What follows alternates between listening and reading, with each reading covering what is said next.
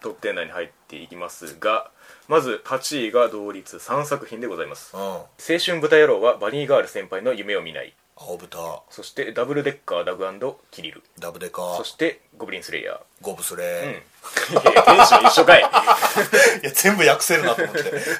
青豚ダブデカ、ゴゴブブススレレイそんな3作品でございますけれども、はいそうですねまあそのまま順番にいきましょうか「ん青春豚野郎」はバニーガール先輩の夢を見ないはいまあこれも言ったら電撃文庫のあそうなんだ人気作品ではあるん ですけあど電撃なんだこれへ電撃ですねえ鴨志だ田はじめさんっていうだからあれですね、あのジャストビコーズの原作者さんあマジで、うんああなんか言われると雰囲気近いか もなちょっとはいはいはい、うまあね要素だけ取り出したらまあなんかその属性を使ってんなみたいな見え方はするんですけれどもん絶対しねえとかなえ なんて絶対しねえと かそこそこに見出すの まあまあそのなんかなんだろうな僕はこれ結構高いんですよ5位にしててうん宮さん10位ですけれどもそうねまあまだ1話だしうん、ねそうですねうんは多分あのキャラクターをこう担当会みたいなのを変えていく感じになると思うんですけどい、なるほどうん、原作のタイトルが入れ替わっていくんですよこれあそうなんだそうバニーガール先輩の部分が、なんとか後輩とかいろいろあるんですよ あじゃあ青春豚野郎は変わんない変わらないですよまあまあ思春期症候群と呼ばれる言うてた設ね定がね大きなところですけれどもちょっと何桜田リセット的な世界なのかなそうですね、まあ、僕が直感的に連想したのは「心コネクト」でしたけれどもあそっちねうんあれもなんかおかしな設定に振り回されるはいはいはい少年少女たちまあ確かにそうだんそうそうだからなんかその全体のノリにこう切なさが 通底してるんですよね、うん、あー背後にあるものというか、はいはいはいはいはい冒頭の入りがそんな感じでしたけれども、あうのん忘れてしまうみたいな感じ、ノートを見てっていうでも最初びっくりしたいきなりバニーガール出てきた そうかそらうねそう違和感と思 ってねそら二度見するわみたいな、うんうんいやだからつかみは良かったと思うんだけどねまあ、タイトルにたがわぬというかうん、ただね会話が始まってみるんと、うんなんか、うん、あんま期待してるのとちょっと違ったかなっだかていらそれこそ桜田リセットみたいなね、 うそうね、うんだから僕が好きな方のノリなんですよ多分はいはいはいはいはい、うんそうだよな、うんうんうんほんまにお前ら高校生かとああ確かにね言いたいぐらい、そうそうそうだからその主人公のうん、テンションですよね石川海人君でしたっけこれそうやな確かそうんあれはいい塩梅でしたねここの置き方はかなり好きですねう、んあの全てをいなしていく感じのテンション、はいはい、言いなしてくよねうん 誰誰いもうだからその友達の彼女の俺気持ちわかんの や僕はもう完全にやってやれやってやれ絶対しねえって言ってだからあ絶対しねえぐらいのノリでいいんだよ俺はどういうことああその全体的なノリキャラのテンションねそうそうそうはいはいそはういそうなんか主人公な他にも女の子がいるみたいな話なかった、うんうんうん過去になんかいたなみたいな感じのなあ俺多分あっちのそっちの方が俺好きになりそうな気するんだ よななんとなくなんでそういう経験があるからなるほ どねいやでもどっちかっていうと種崎のあっちゃんが出てたじゃないですか出てましたね、うんああののニュアンスもなかなか他では見ないなっていう感じがしましたけれどもいろんな顔をお持ちですから、うんあのニュアンスは他の人じゃできんなっていう感じがめちゃめちゃしましたね、うーんもう最近ついていけてないですね僕、ううんん種崎さんの凄さにキャラの設定を声が超越してる感じがしましたね、はいはいはいはい、うんあのー、ことの絡みもっと見たいなって思ったりもしましたけれども他のキャラもねなかなかいい感じでしたんで、うんこれは回ってった時にだいぶ期待ができるなっていう感じですね、うんまあ、気になるところはいっぱいあるんだけそど、うねただおしゃべりシーンがね おしゃべりシーン言うねまだはまんないかそなうっそてういそうううんだからなんかね、あのータイトルから受ける印象と違うんですよねまあ俺がいるみたいな感じなのかなああなるほどねうん多分そういうことですね、そうやんな結構軽薄な匂いがするんですけれども、うんやってることは結構重めっていうかねうんう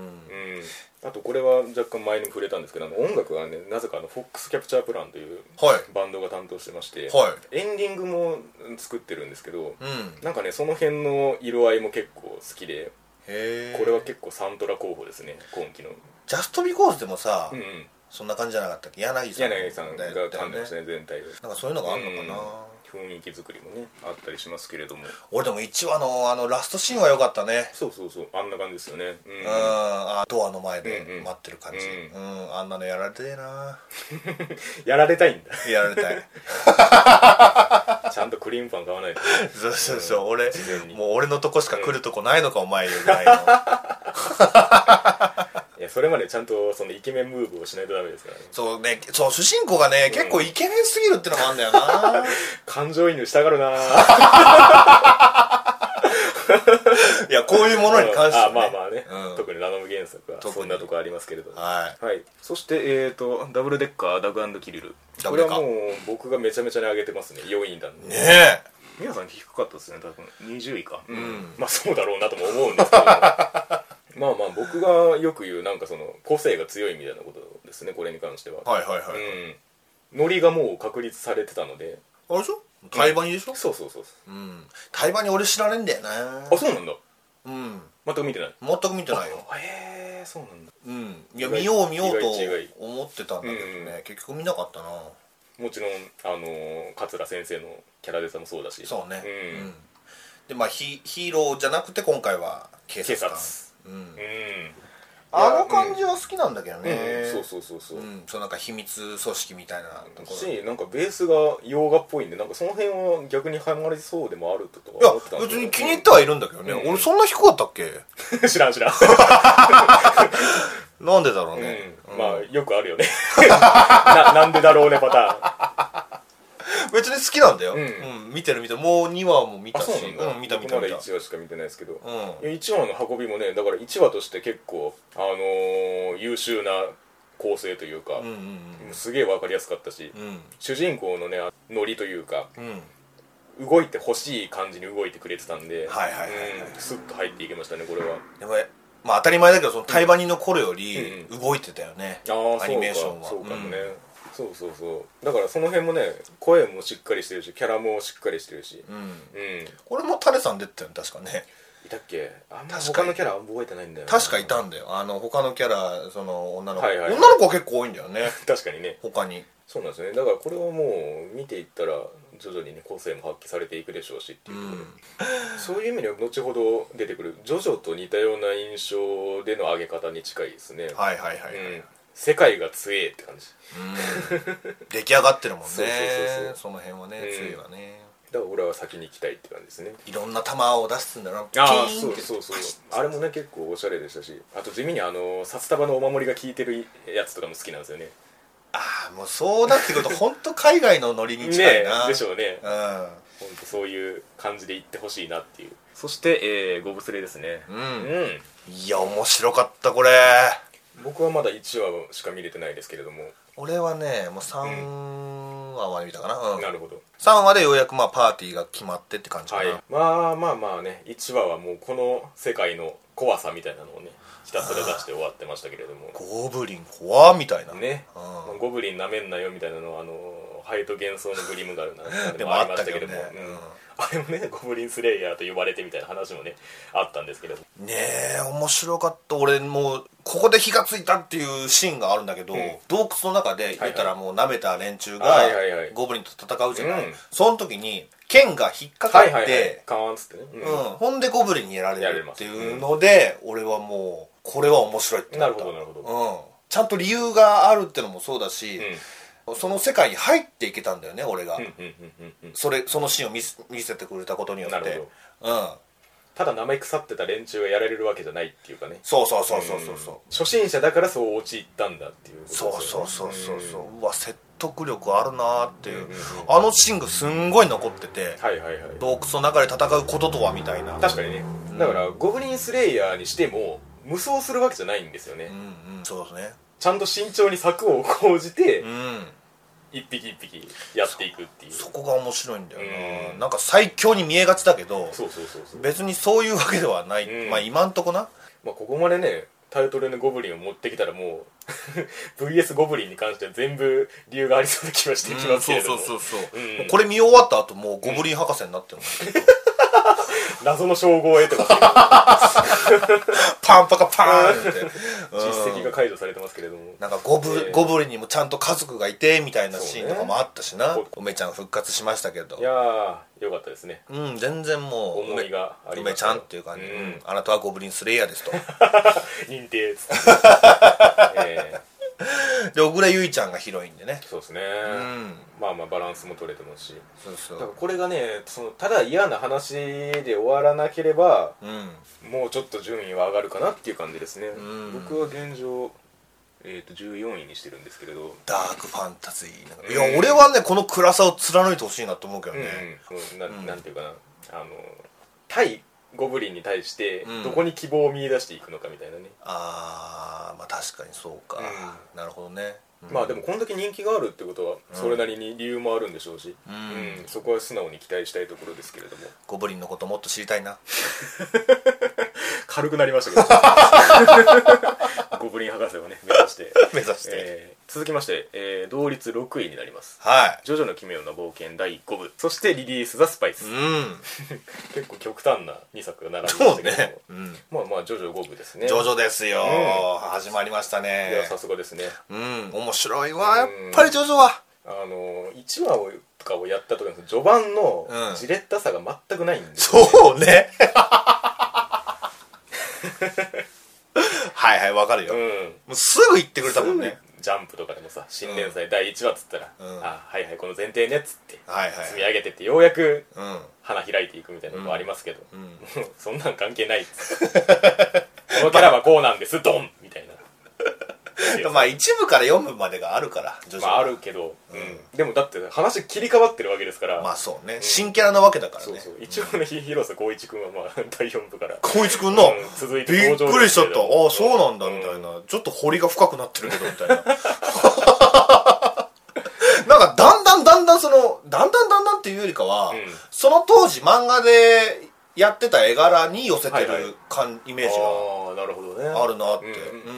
うんうん、おうんーその辺も面白いなと思ったし EA もすごいことになってますけれどそうそうそうそうそうそう、スタンドバトルすぐしてくれたしねうん そうねうん、いやもう容赦ないでもねちょっとネックなのがね、はいはいあのースタンド能力がややこしくなりすぎてて、ああ設定としてってことそうそうそうそう、はいはいはい結構ね考えるちゃうんだよあねあなるほどなるほど、ん能力の駆け引きみたいなところがだいぶでか出てくるみたいなそうそうそうそうそう、うんまたゴールドエクスペリエンスの能力がうんさああ確かにね生命を与えるでしょ、うん広いんだよねそうそうな のよなんでこれこうなってんだろうっていうのを考えた時に、100%楽しめんのかな俺みたいなのがあるかなそこもカバーできるんだみたいなとこはあるかもしれないそうそうね。時を止めるとかだったらね分かりやすいんですけどねそうそうそうそうそうそう。だから3部4部とかはあー分かりやすかったんだはいはいはいはいけそどうだうん、ねやっぱ5部まで来るとねねだからまあやっぱりキャラクターですよねこっから出てくるうんなあもうなんだろうなあのやっぱり会話劇だよねそうですねうんセリフのその荒木節がねそう荒木節がね本当に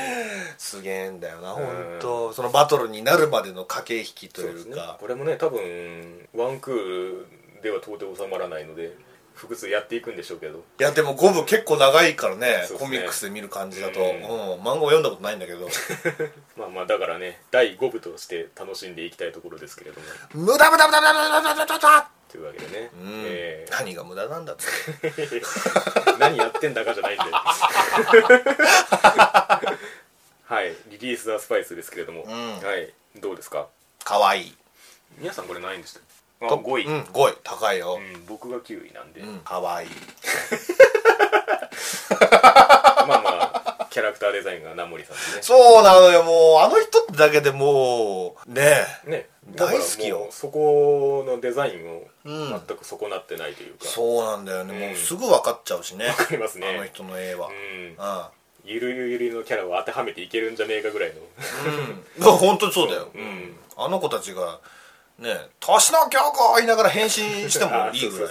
あそうそうい そうねえまあ意外っちゃ意外ですけど割とその、まあ、スパイ側も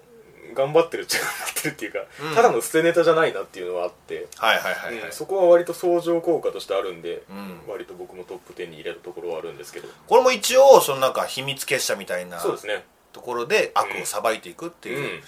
話だよね、俺2話まで見たんだけあど、僕もそうですねうん、2話でまあねヒロインが訓練しいてやそうそう、うんあそこもだから1話の構成が今んとこ隙がないなっていう感じがしてそうわかるわかる、うんうんもう2話をやってくれたおかげうで、ん三3話以降、うんすごい動きしても、ん全然納得できるもんねそうそうそうそう、うんちゃんと積んだなって感じあそうそうそうそうそう、しレまベしルたを、ねうんただ気になったのが、はいはいあの2話の段階でだけど、はいあのねブチャラティみたいな能力があったじゃないヒロインあ あなめなめるやつねそうそうそうそうそうそうこれをどう発揮していくのかなっていうあーでもなんか変装見破ってましたよねあのほら追いかけっこするときにっああはいはペいはロいていうのもあるしあとまあようやくその敵サイドが現れましたからうんそこが絡んでくればもっと跳ねるでしょうしこのスパイサイドのキャラクターの並びは申し分ないので、んキャラの立ち具合として、ほんまに、うんその個人がちゃんとあって、ね、そうそうそううんん、ただスパイですようん、このメンバーの中にそうそうね二重スパイがいるんじゃないのねねえ言ってましたね敵サイドが、うえ、ん、探り入れてきてんなっていうのも匂わせてますけどもあのメガネの子が怪しいなと見せかけて誰かみたいなそれを言い出したらもう全部 そうですけどだいぶ保険かけたわ今、見せかけて見せかけて見せかけて そうそうそうそうまあまあまあまあその実は辺もね楽しみですねスパイスってあれなんか噛んだらな、うん 超人能力み たいなあれ僕はなんかへえへえってスパイスでそんな効果はない いやなんか見たことないなあと思あって、確かに、うん、一応そのなんかスパイの語源とかけてるみたいなね話もあありまそうしたけどだったねなんか言ってたねうんスパイスから来てるんだよみたいなただし一説だよみたいなことを言ってましたけど香辛料、うんんいやだからなんか結構タイトルとかキャラのノリとかだとなんか出落ちというか一発ネタのように見えるっちゃ見えるんですけど、うん結構しっかりしてるなというのはありましたねうんいやーもう最後に言うけど、うんかわいい冒頭もね言ったんでもう可愛いサンドでこの感想が挟まれましたけれども、ええまさにそういう作品でだから見てるんです、う見れますね、はいこれはねはい続きまして4位同率になりますね、んえーうちのメイドがうざすぎるマッチョマッチョ メンそして色づく世界の明日からおばあちゃん まあ、これもなんか色が分かれたなっていう気はしてますけれども、えーうちのメイドがうざすぎるが宮さんが2位二位ですそして色づく世界の明日からが僕が2位というああそうかそういうことなわけ ですよ始まっちゃってるなえー始まったよ変なだけにあー毎度おなじみのこの高順位でそれぞれが戦い合うっていうあーまあまあうちのメイドがうざすぎるいやーまあまあご存知、ん太田雅彦さんです、うん監督がいやもううそうだなと、そのノリだなっていうのも十二分に分かるんですけど、うん、もうそれが崩れてないからねそうだねうんもう最高ですよ やっぱりあの太田さんのこだわりでもあるらしくてそのなスるタッほどフを全然変えないんだってあそうなんだ、うん、ずーっと同じメンバーで、あのーアニメを作っていくっていううんうんスタイルだから崩れないし、うう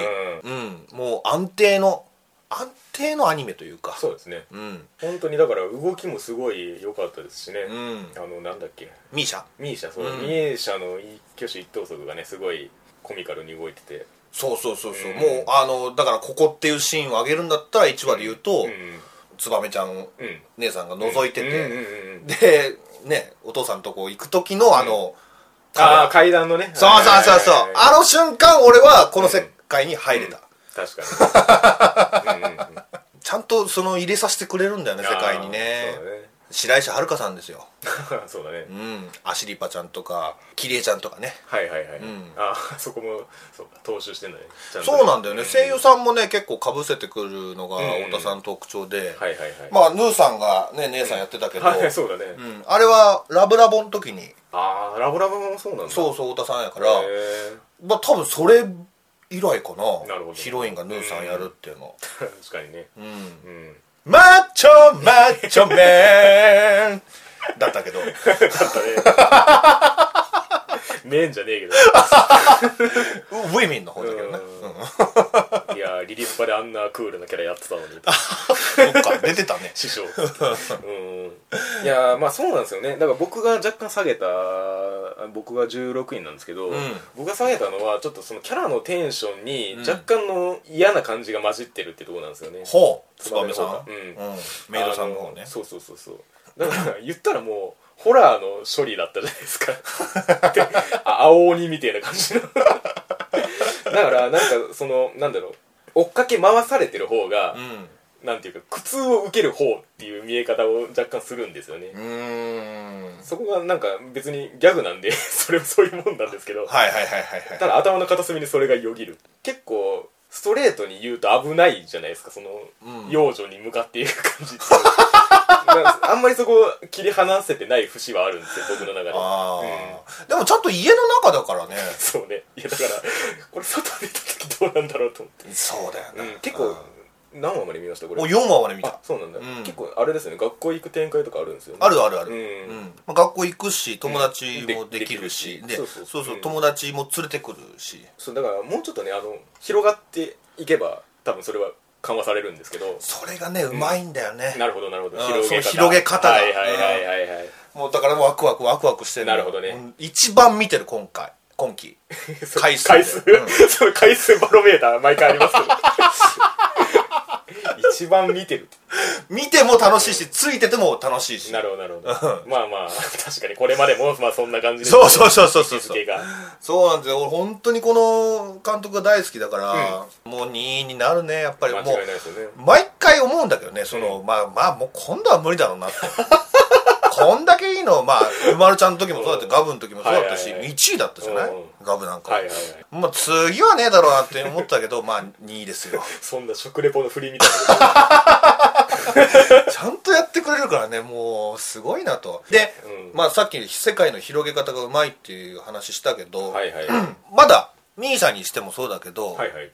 ツバメさんにしてもそうだけど、うんまだバックボーンが100%わかんないじゃないなるほどなるほどわかんない段階ですごい絡みをしてるけど、はいはいはいこれを徐々に徐々にそのだからそのバックボーンが埋まってった時、なるほどどういう化学反応が生まれるか、はいはいはいはいこれがね繰り返し見見たくなるところでもあるのよなるほど世界が広くなっていくイコーうル、ん一1話もう一回見たくなることかれ以前の関係性がどうであったかというそうそうそうそうそうそうもう一回見た時にあだからこうなんだっていうのがうんうんうん分かったりするからねそうですねだからうんそういう意味ではそういう感じで僕とツバメの距離を埋めてくれればだいぶ見やすくなると思うんですけどはいいはいはいはいはいはい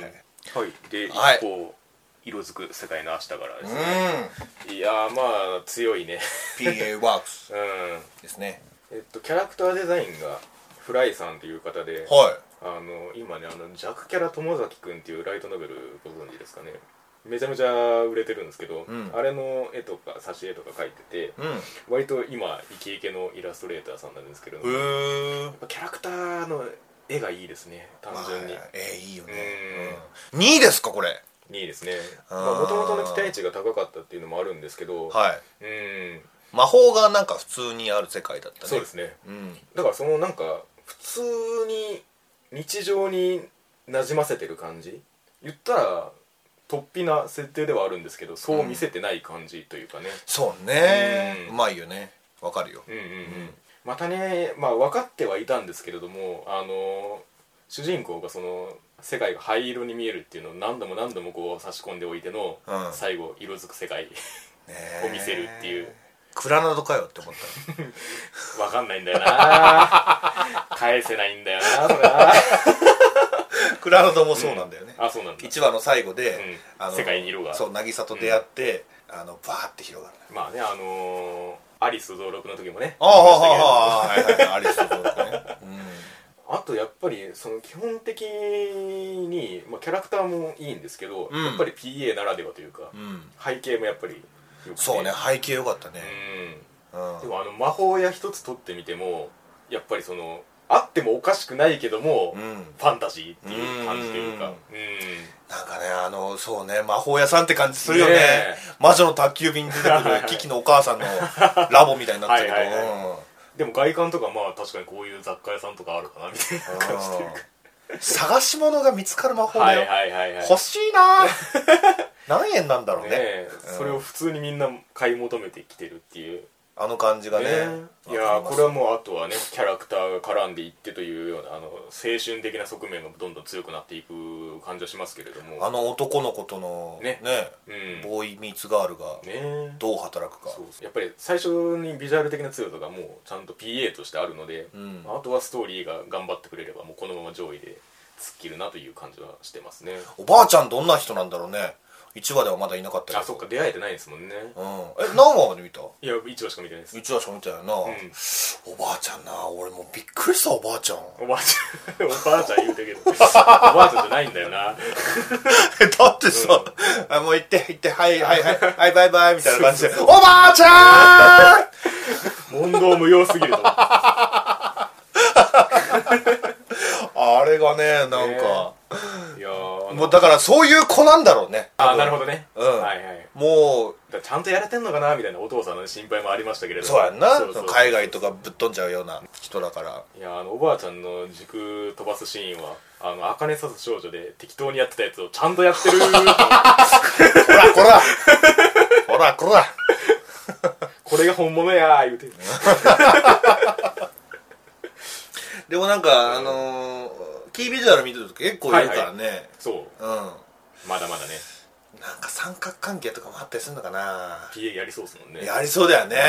うああやっぱり始まった編なんで、うんビジュアルが強いものが上に行くのが常なんですけれどもええうんそんな感じですかねはいいそして、えー第3位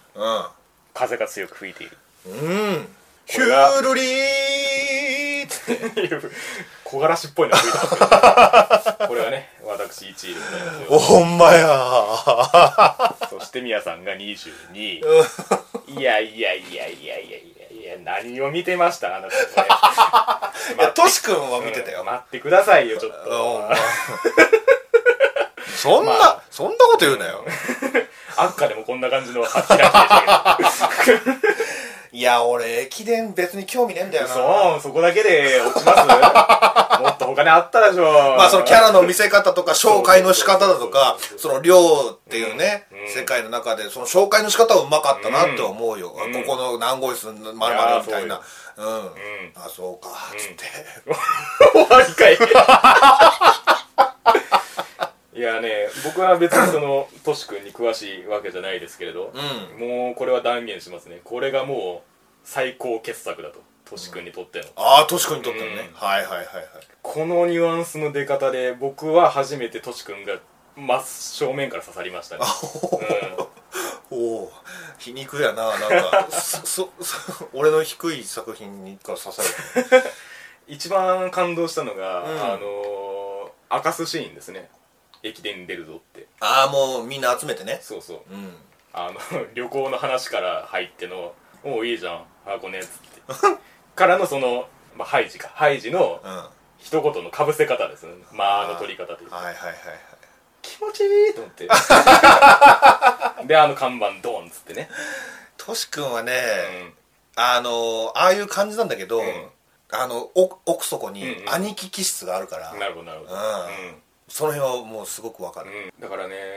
このハイジンのテンションがめっちゃくちゃいいんですよね、うん絶対このチームを引っ張っていくんだろうなっていう確信があるっていうか、はいはいはいはい、うんね、全員口説くぞって言ってましたけど、ううんんそうだろうなと思ってこれ1話しか見てないですか一応しか見てないね、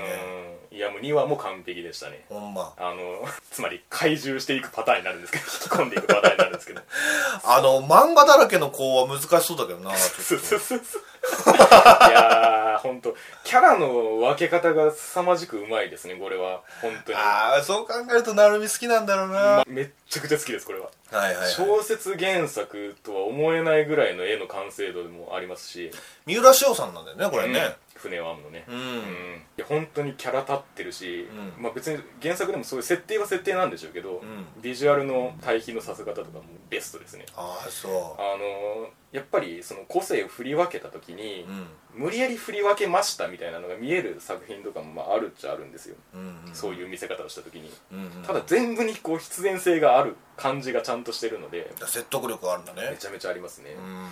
でやっぱりその素人かうらんやっていくぞ感、うん本当に最初無理だと思うじゃないですか、思うよ、うん、でもなんかそのそれぞれに、まあ、足がかりとなるその才能みたいなものがある、うんまあ、2話でその辺若干触れるんですけどああそうなのうんね、やっぱりねその辺がだから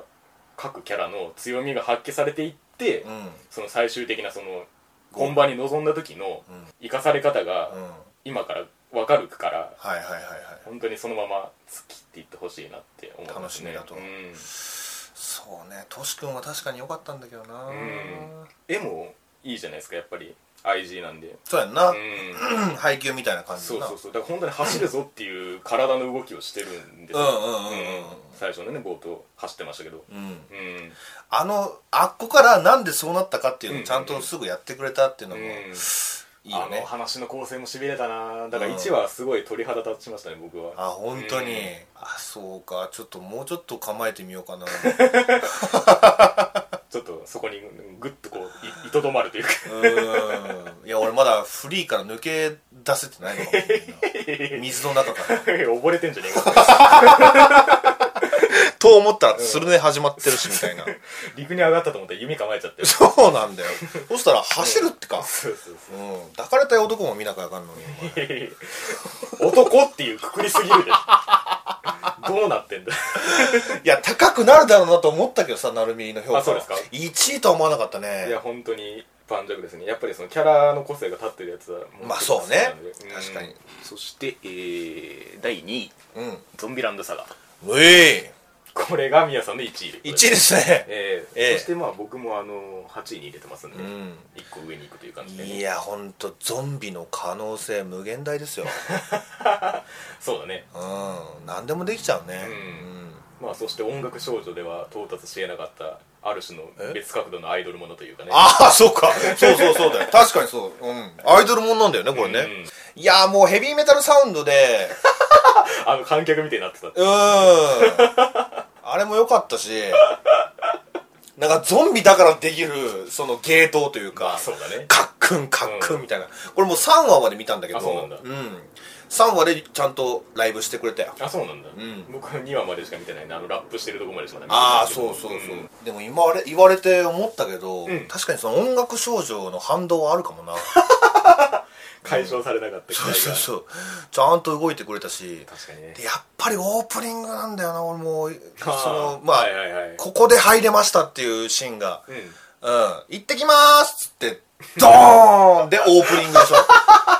確かにねあれよかったなああーのキャッチーな感じ、キャッチーなのかあれ。まあつかみであることには違いないですまあまあ、そうそうそうそうんう。あれでもう刺されちゃって。確かにねいうん。やだからそのタイトルとキービジュアルだけ見た時に、うんまあどっちに振んのかなみたいなのは思ったんですよ、はいはいはいはいはい。正当にゾンビをやるのか、うんはたまたいじってくるのか、学校暮らしみたいな。うん、2秒でいじってきましたからねうん。そして宮野さんですよねねうんこれ、辰巳孝太郎って言ってるけど、宮野真守でいいよね。そうだねそれぐらいもうなんうかん、自分を出し切ってお芝居してるそようね。ですね、うんだから間のそのなんか雑な処理を含めて宮野さんだなっていうそうそうそう。何言ってるか分かんないところもあるしね。ダダダダダーみたいな。はなんだろうなんだろうすい、どうもつってバラエティの間合いですよねねで、まあ3話で見ると、なんかその、最初に挨拶する人をね、毎回違うんだよね。あそうなんだうん、よく見ると。へえうん。元気ですかみたいな感じで、はいはい行くじゃんか、誰か一人には。いはい、はいそれがた、あの、毎回違うんですよ。おーおはようっていう挨拶一つしても。その辺も細かいなって思うし、うん。まあ言ったらテンションを保てるっていうのは一種の才能だなって思いますよねああ、まあねう。んうん本当にあれはあの気抜いたら普通のキャラになっちゃうんでそうやな。そううん。突き抜け続けないといけないっていううんうんうんのを背負ってる感はありますよね それをできるるのは誰ですかって言ったらそうそうそうそもうう宮野さんとそいうう多彩だなと思いますね本当にエンターテイナーっていうほんまにかなだってあのキャラがいなかったら盆作ですもんねこれそういや本当そうだよゾンビかけるアイドルのただのそれで終わってたはずなんですけうど、うんんマモちゃんがそれをやってくれることによって多分他もねうん他の人本田さんとかも絶対に負けてらんねえぞとあーまあまあそう火がつくはずだもん作品のテンションを決めてるところは本当にありますよね、うんいやまあだから基本的に絵はいいんですよね絵はいいねやっぱりうんうん動いてるしそうそうそう、うん今回はオタクだけ動いてるとかないから ちゃんとラップのシーンも動いてたでしそうょですね、まあ首は取れますけども首を取りますタイちゃん がな面白いんだよな伝説のそうそうそ なうんかないんですかもうもう毎,、毎週言ってるもん「タイちゃんタイちゃん?」みたいな「タイちゃんちょちょちょタイちゃんちょちょちょちょタイちゃん」みたいなうんまあだからまだねあのー開花してないキャラクターいるからキャラクターそううん、これからどんどんどんどんうんまあだから一種その 言ったらその出落ち的な感覚を抜け出してくれるのかどうかっていうところなんですけれども、うんうんうん、まあ、一応その3話でライブをやったっていうのは一つの到達点ではあるわけですよねそうねそうね、うんうん毎回味が違うんだよなあーなん本か当にわかる気がします、うんまああとその絡ませるキャラの組み合わせで変わってきそうそなう気もそうそうそうすそうるしうん、いっぱいいるしね、うん何人だあ れそして佐賀のご当地感はどれだけ出てくるのあかほんまやね今んとこそんなになあ本当に佐賀でやってんのこれみたいなぐ最らいのそ終的に佐賀を救ってくれ ないと存在意義がない のでアイアうイドルたちそうだよね SAGA 佐賀つってまあまあ公表差し控えられるぐらいの件らしいの でこれで盛り上がってほしいですねはいというわけで第1位でございます、うんグリッドマングリッドメまあまあそうなるよねって感じですよンいねや本当にね、うん、僕が3位であそうか宮さんも3位ではいはいうんはあ同じい3同位率3位パターンね、まあまあ特撮が下敷きになってるということで、うん、俺ね超幼い頃だけ ど超見てたようーん記憶あります、ほとんどないじゃあもう眉間とほぼ同じ感いじやでもねす覚えてるところがあって、うんはいはいはいうん、これねあのーミクロの世界なんだよけどうんへちっちゃいものすごいちっちゃい中での戦い、え、うん、なんか電話線の上をバーって通ってる中かあー中を通ってる、はいはいはいっていう映像は出てくるんだよね、あうんで霊神柱みたいなところの、そのコンピューターあーうんうがんうじゃうじゃしてるところはいはいはに怪獣が現れてなるほどなるほどそれを倒すみたへいな、ーうん、でん電光超人でしたっけあなんかそんな後藤がねうんうんなるほどそそんなのようん後そことかかってくるのかな、まあそうですねだからアニメでうんこの特撮世界をやるならっていうことを本当に徹底的にやってるというか、うん、はい特に1話のあの戦闘シーンで主題歌がかかる感じとかねはいはいはいザって感じがしました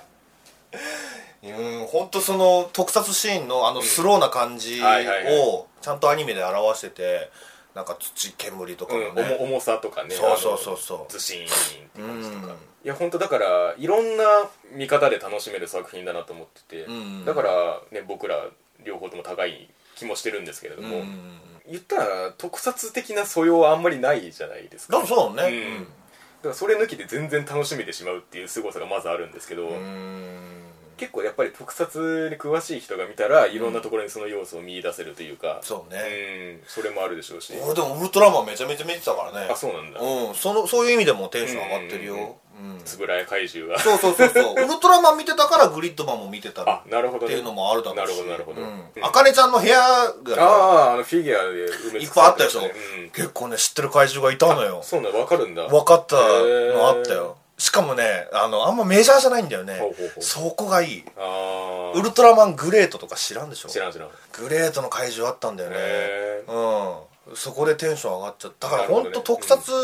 が好きな人は、うんああいう細かいところも楽しめるんじゃないかなってなるほ思うねある種その特撮が好きな層と、うんアニメが好きな層って、うん交わるよりそんなに交わってないじゃないですかかそこをつなげそうなるのかな一手として、うんだいぶでかい役割を果たすんじゃないかなと思ってこのなる作品がほどね、うん安野さんみたいな人が出てくるんじゃないかそとうそうそうそうだからだいぶあの注目を集めている作品なんですけど、うんやっぱりその特撮が一個の橋だとしたら、うんキャラクターデザインで引っ張ってってる部分はだいぶでかいんですよねこれ、はいはい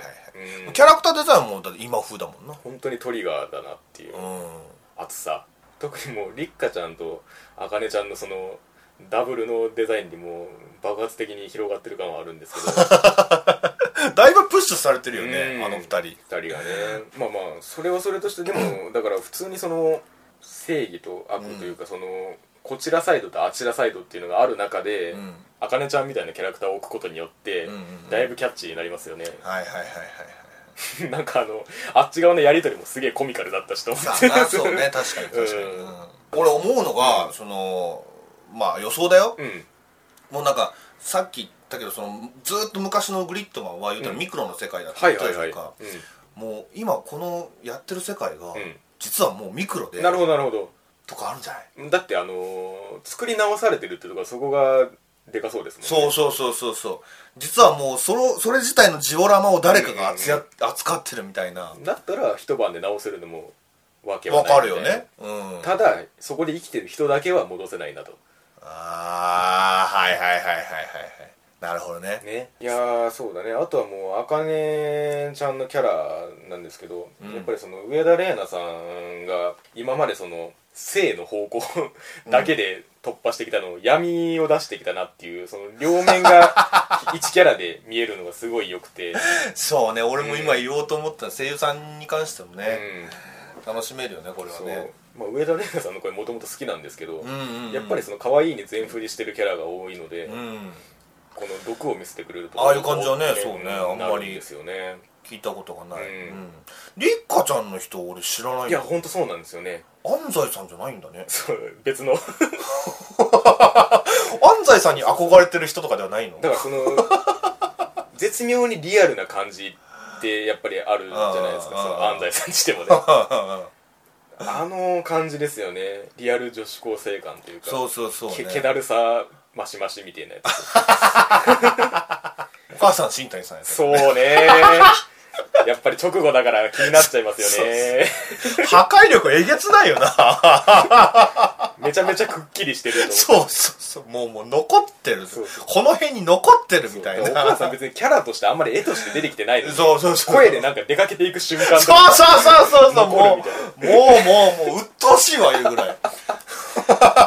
とはごゆっくりーっつってえ